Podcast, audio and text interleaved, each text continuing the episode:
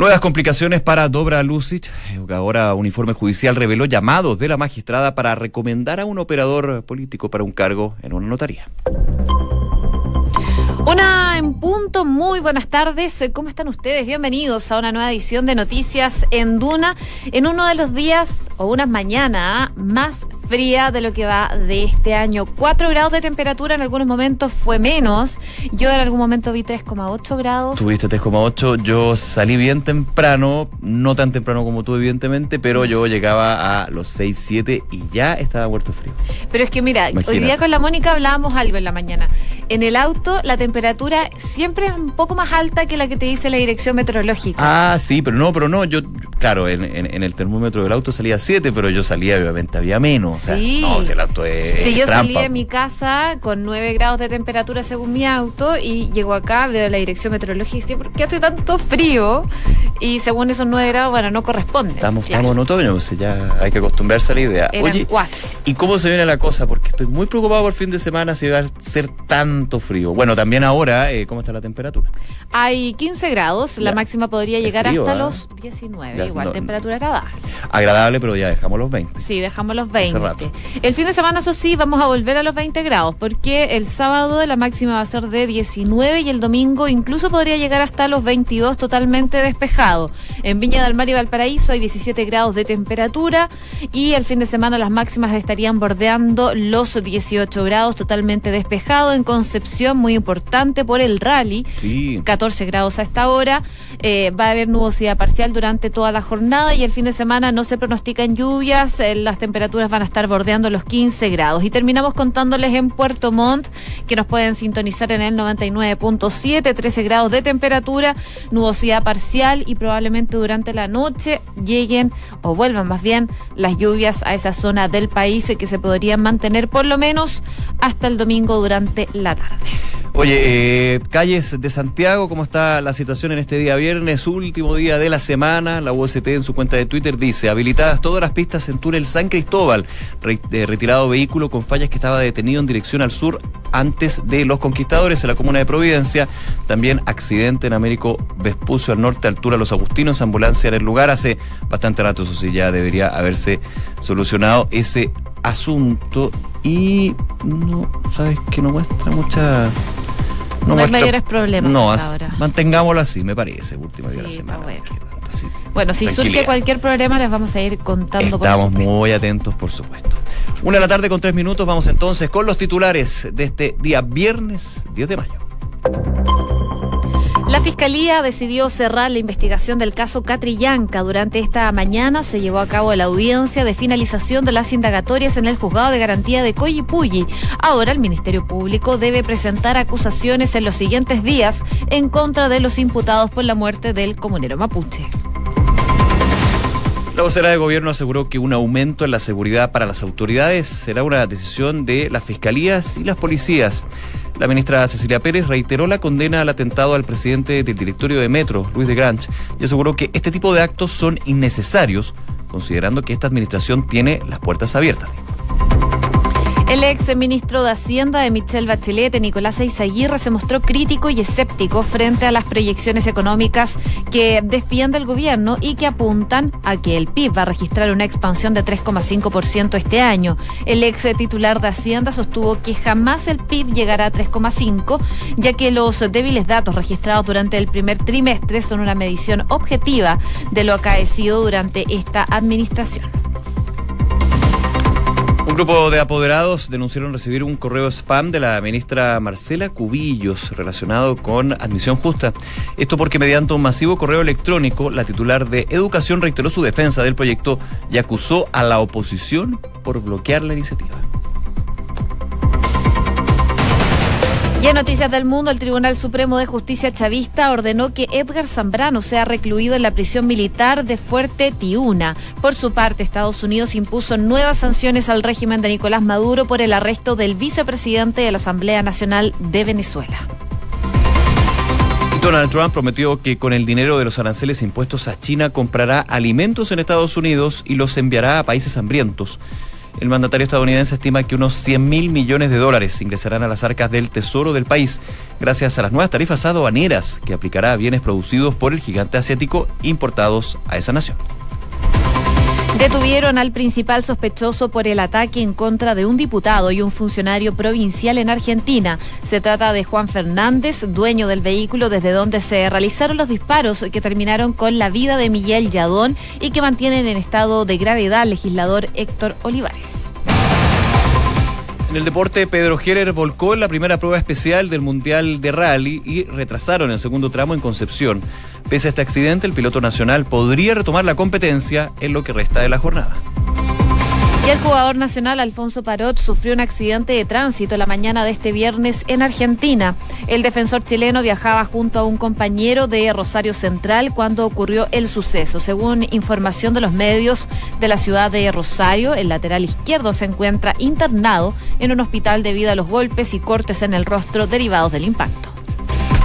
Una de la tarde con seis minutos. Eh, vamos a revisar las principales informaciones y evidentemente la previa, podríamos decir, que se tiene para la próxima semana con respecto a la reforma previsional sigue, sigue en curso. Reuniones eh, que se han sostenido desde distintos ámbitos. Por ejemplo, eh, lo que ha sido las reuniones entre eh, el ministro de las Expres, también el ministro de Hacienda, el ministro del Trabajo con los parlamentarios.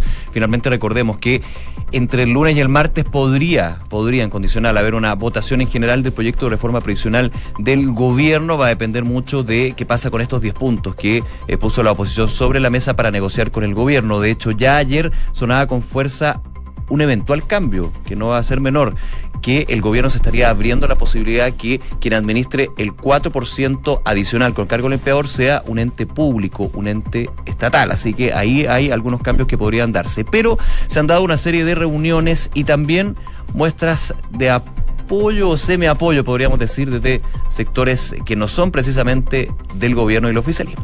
Así es, ayer el presidente Piñera tuvo una reunión en La Moneda eh, precisamente con eh, integrantes de la Corporación de Estudios para Latinoamérica, CIEPLAN, que se presidía por eh, la histórica figura de la democracia cristiana y también ex ministro de Hacienda, Alejandro Foxley. fueron varias personas las que estuvieron en esta reunión, varias personas bastante importantes que representan a lo que fue la ex eh, concertación, y ahí estuvieron hablando de lo que espera el gobierno de ahora en adelante, que es lo que decía el presidente Piñera, y según fuentes que conocen de esta reunión, eh, que el presidente Piñera finalmente les planteó que quieren eh, desde el gobierno un acuerdo, mayores diálogos con la oposición. una reunión entonces que tuvo el presidente Sebastián Piñera, que posteriormente a la salida fue mm, respaldado por algunos de los miembros que estuvieron en esta reunión. Hablaron, por supuesto, de las reformas que se vienen, que está impulsando el gobierno, sobre todo la previsional, que ha estado muy en agenda. Pero quien habló hoy día de esta situación fue la vocera de gobierno, Cecilia Pérez, y esto fue lo que dijo todos los aportes constructivos que nos permitan encontrar acuerdos para que las familias de nuestro país les vaya mejor. Y esa es la voluntad que hemos visto en ex ministros y dirigentes importantes de la ex concertación. Muchos de ellos ayer se reunieron en un almuerzo fraternal con el presidente de la República para darles eh, ideas, apoyos a reformas que son importantes para los chilenos, como es la reforma a las pensiones de nuestro país, con un nuevo pilar que no solamente fortalece el antiguo pilar solidario, sino que la clase media, las mujeres y también los adultos mayores no valentes, sino que también con la reforma laboral y particularmente la flexibilidad laboral. Ahí las palabras de la ministra Pérez, eh, claro, y ella mencionaba no solamente la reforma previsional, sino también lo que sucedió con esta carta al Mercurio de Andrea Repeto, Rodrigo Valdés y no, no recuerdo quién era el tercero, eh, apoyando lo que era la idea de eh, adaptabilidad laboral algunos dicen adaptabilidad es lo mismo que flexibilidad, bueno, hay toda una discusión, pero eh, de alguna manera apuntando, claro, la, muestra en esta carta de eh, exministro de Hacienda Rodrigo Valdés no era menor, o sea, fue en un exministro de Hacienda del gobierno de Bachelet totalmente contrapuesto en varios aspectos a lo que es el gobierno de Piñera. Pero en esta reunión que tuvo el presidente con la CIEPLAN, en este caso Alejandro Fox, y para qué decir también exministro de Hacienda, eh, hablaba la ministra de Aportes Constructivos de antiguos dirigentes y ministros de la exconcertación. Y ahí obviamente se hace también un quiebre, quiebre en el análisis ex concertación, ex nueva mayoría. Sabemos que justamente la nueva mayoría cuando se gesta con eh, la llegada a la campaña presidencial de Michelle Bachelet y se hablaba también de la nueva mayoría, justamente se miraba como para atrás a la concertación, se hablaba de esta concertación que durante años tuvo una misión pero que había que renovarla. Entonces también ahí se está diciendo, bueno, pero están apoyando miembros de la ex concertación, no de la nueva mayoría, que actualmente son los que están en el Congreso y que actualmente tienen que visar a través de su voto los distintos proyectos del gobierno. Estas figuras de la ex concertación al parecer tienen mucha influencia en cómo votan actualmente los parlamentarios y la reforma previsional es un punto ahí bastante clave. Ayer de hecho se generaron reuniones en la bancada de la democracia cristiana, por supuesto liderada por el presidente del partido, Fuad Chaín, donde la mayoría eh, de los parlamentarios se inclinaba por aprobar la idea de legislar la reforma previsional. Eh, y que es una situación que podría complicar bastante al diputado Raúl Soto, el presidente de la comisión, que eh, ha estado bastante alineado con la oposición. Él ha estado constantemente pidiéndole al gobierno que eh, respondan este petitorio con mínimos comunes eh, de 10 puntos que le plantearon al gobierno y que estaban esperando una respuesta. Al parecer se espera una votación bastante dividida. Al parecer la democracia cristiana podría aprobar este proyecto de reforma previsional. Oye, eh, solamente algunos nombres, además de Eduardo fue eh, de Alejandro Foxley, perdón, que estuvo ayer en La Moneda, Eduardo Ninat, Genaro Barragada, René Costázar. Hay varios nombres, bastante relevantes en no, está, pero son puros próceres. Ignacio Walker también lo veo ahí. No, habían varios, ¿eh? Habían varios de eh, que estuvieron en esta reunión y luego el gobierno sale entonces a...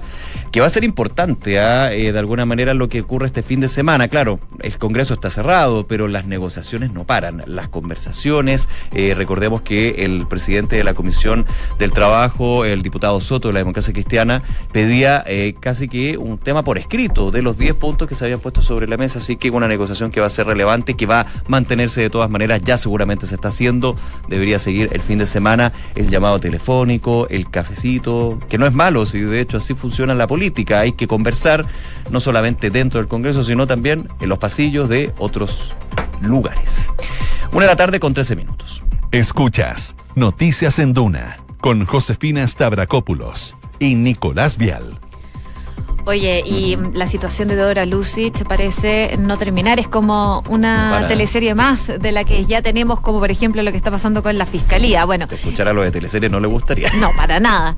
Oye, pero lo que está pasando eh, es bastante complicado. Un nuevo episodio se escribe entonces en este camino que está llevando a la jueza Dora Lucic para poder consolidar esta, esta nominación a la Corte Suprema. Luego de que eh, lo que sale hoy día en la tercera es que la fiscal judicial Carla Troncoso presentó un informe a la Corte de San Miguel revelando nuevos vínculos entre esta magistrada y eh, un operador político, John Campos. No es primera vez que escuchamos el nombre de este operador político, pero lo que se sabe ahora y es lo que se da a conocer por este medio, por la tercera, es que John Campos se desempeñaba como interino en la quinta notaría de San Miguel, pese a estar condenado por agresión de menores cuando era él jefe del Hogar de Cristo en la ciudad de Parral. A dicho puesto llegó con el respaldo, dice, de Lucich, entre otros magistrados, los que ahora se respalda con algunas declaraciones tomadas por Troncoso a la ministra Ana Cienfuegos Barros, quien nombró Campos para este cargo, y a la notaria Gloria Ortiz, entre otras personas que dan cuenta de esta situación. Respecto de los vínculos eh, con John Campos para lograr supuestamente su nominación al Poder Judicial en septiembre pasado, Lucic, quien es la carta del gobierno, como sabemos, para la Corte Suprema, aseguró este miércoles ante la Comisión de Constitución, todo lo podíamos ver, estas declaraciones que daba ante esta comisión del Senado, eh, que ella fue contactada con Campos, eh, por Campos más bien, para ofrecerle su cooperación, pero según la ministra agradeció y rechazó la propuesta, acotando que nunca ella ofreció nada a cambio en este apoyo. Eso fue lo que dijo ella el miércoles. Claro. Esto se suma eh, el día de hoy. Son revelaciones que de hecho molestaron a, la jueza Lucich en ese sentido, porque también en la Comisión de Constitución, al final de su exposición, eh, lanzó un comentario, un análisis, digamos, de la situación de los medios. Hablaba, claro, de estas falsedades a su juicio que se presentan contra ella justo cuando quiere acceder a eh, la mayor eh, el nivel que puede tener su profesión en ese sentido y hablaba en algún minuto de pensar y analizar el regular a los medios eso lo dijo dentro de la comisión fue abordada por los periodistas que estaban afuera y que obviamente tomaron nota de esto de regulación de los medios de la libertad de prensa ella dijo no lo que yo estoy diciendo es de alguna manera potenciar lo que es la autorregulación de los medios por las líneas éticas. Pero lo que dijo en la comisión fue hay un ensañamiento, con lo que ha pasado, hay que regular a la prensa. Hay que regular a la prensa, así se entendió. De hecho, ya ha habido declaraciones del eh, vocero de la Corte Suprema, también de algunos ministros que han estado en contrarios a la idea justamente de regular a la prensa. Pero ese es un punto solamente, que muchas veces, claro, podemos estar más nosotros atentos los periodistas a que aparezca, es que no deja de ser alguien que quiere llegar a ser ministra de la Corte Suprema, que quiere regular a los medios, pero insisto, después ella se desdijo y eh, bajó un poquito los fuegos de esa declaración. Pero el tema evidentemente está presente. Yo entiendo que los votos ya estarían para ratificar a Dora Lucis como eh, ministra de la eh, ministra de la Corte Suprema. Bueno, y también los parlamentarios que estaban ahí presentes en la comisión salieron bastante conformes con esto. Porque, ojo, la Comisión de Constitución no es la que vota, es la sala. La comisión lo que hace es de una terna o una quina, sea el caso, tiene que de alguna manera hacer el informe de cuáles son las actitudes o no de los postulantes para. Por ejemplo, pasó la última vez de la Comisión de Constitución que hablamos aquí en este estudio fue cuando Raúl Guzmán estaba como candidato para ser secretario general del Senado. Este caso obviamente es distinto porque no es un funcionario del Congreso, sino que más bien es un funcionario del el Poder Judicial y la máxima magistratura. Hay mucha información que se está dando por el tema de eh, las juezas, vamos a estar muy atentos evidentemente, pero eh, están una serie de eh, puntos que ponen la duda con respecto a si podrá llegar a ser ministra de la Corte Suprema. Insisto, por lo que se ha visto y lo que han dicho algunos parlamentarios, en Ongenov ya estarían los votos, así que hay que ver si este tipo de informaciones cambia los hechos. Una de la tarde con 17 minutos. Escuchas Noticias en Duna con Josefina Stavrakopoulos y Nicolás Vial carta que recibió el eh, presidente del Metro, eh, Luis de Grant, ha generado, por supuesto, repercusiones. Llama la atención este tipo de casos. Hoy día se decía que eh, desde marzo están investigando una posible amenaza contra el director de Metro, que lo habrían amenazado a través de Internet y que finalmente se concretó durante esta semana con este envío de un paquete con artefactos sospechosos y explosivos que, por supuesto, acapararon la atención Ayer el presidente de Metro dio una conferencia de prensa, fue bastante escueto, no podía tampoco dar muchas informaciones por el proceso investigativo que se está desarrollando, pero ya por supuesto hay repercusiones. Hay repercusiones, hay una investigación de la Fiscalía, pero eh, quería agregarte un tema ah, que acaba de salir hace poquito, de hecho lo consigna hace un rato solamente la tercera porque hay un comunicado de este grupo ecoterrorista, perdón, este grupo que se adjudica lo que es eh, el envío de este artefacto explosivo a la casa de Luis de Granch. Voy a leer solamente unas, unas partes porque es largo, pero dice lo siguiente. Luis de Granch Concha, hoy te salvaste por un pelo de morir o quedar seriamente desfigurado. Nuestro regalo explosivo, a diferencia del que ocupamos con Landerreche, prometía muerte. Son unos delincuentes, me van a perdonar, son unos pelotudos, pero bueno. Sigo con, con otro párrafo. Es que no, no, no. Nosotros vamos a continuar con nuestra, esto es lo grave, nosotros vamos a continuar con nuestras acciones terroristas en nombre de lo desconocido y lo salvaje. Vamos a seguir fabricando explosivos y creando terror indiscriminado y selectivo. En enero atacamos a la humanidad aleatoriamente, hoy atacamos a un humano específico que corrió con suerte. Mañana, quién sabe, tal vez uno de esos vagones detonamos o prendemos fuego. Son unos pelotos. Sí, no, la, verdad es que no o sea, que queden ahí en la carta, por favor, porque y también hay un tema ahí de la investigación. Hay algunos expertos en seguridad que, claro, a ver, hay que poner las cosas en su justa medida. ¿Son hechos aislados? Sí. ¿Aislados en qué sentido? De que no se dan de forma constante en nuestro país. No se dan de forma constante o múltiple. Es terrible lo que le pasó a Oscar Landereche, lo comentábamos el día de ayer. Ahí la bomba explotó, podría haber sido bastante más terrible y fatal. La situación de Grant, de todas maneras, se está investigando la denuncia desde marzo. Marzo, imagínate lo que es de vivir todos estos meses con el peligro de, y solamente por estar cumpliendo la pega, cumpliendo la pega en una empresa pública y, también tener figuración pública. Pero evidentemente hay un tema de inteligencia que, claro, la inteligencia que funciona es cuando tú nunca sabes cuándo estas cosas pasan. Eso es un hecho de la causa. Cuando nunca pasa este tipo de hechos es porque la inteligencia funcionó. Aquí al parecer la inteligencia no funcionó, considerando evidentemente que es súper difícil poder estar revisando todos los paquetes que salen de Correo de Chile, o las distintas empresas, o sea, es complejo, es complejo, pero tiene que haber una investigación de la Fiscalía para dar con estos tipos y evitar cualquier hecho que podría ser a mayores. Si están escuchando, ojalá hay que dejar estas tonteras, por favor. Vamos a ver cómo avanza esta investigación, pero por supuesto, eh, desde el gobierno reaccionaron, dijeron que para mayor seguridad de las autoridades solo tiene que ver carabineros y la fiscalía. Vamos a ver si se toman medidas, pero yo creo que en el caso de Luis de Grant, eh, probablemente están tomando ya medidas de resguardo mayores a las que debe tener por, ser una, una, persona importante en el metro. Claro, y también eh, cumpliendo una labor importante en el Estado. Es Metro, uno de los eh, medios de transporte más utilizados de nuestro país, no solamente en Santiago, porque hay gente que viene de regiones también usa Metro, imagínate, ¿para qué? Bueno, una de la tarde con 21 minutos. Escuchas Noticias en Duna con Josefina Stavrakopoulos y Nicolás Vial. Oye, hablemos de Venezuela, porque hay novedades todos los días, hay novedades evidentemente con la situación de Venezuela, esta semana marcada por la detención del vicepresidente de la Asamblea Nacional y que ha tenido varias repercusiones y ya, por ejemplo, nuevas reacciones desde un... Eh, jugador importante en este tema, que es Estados Unidos.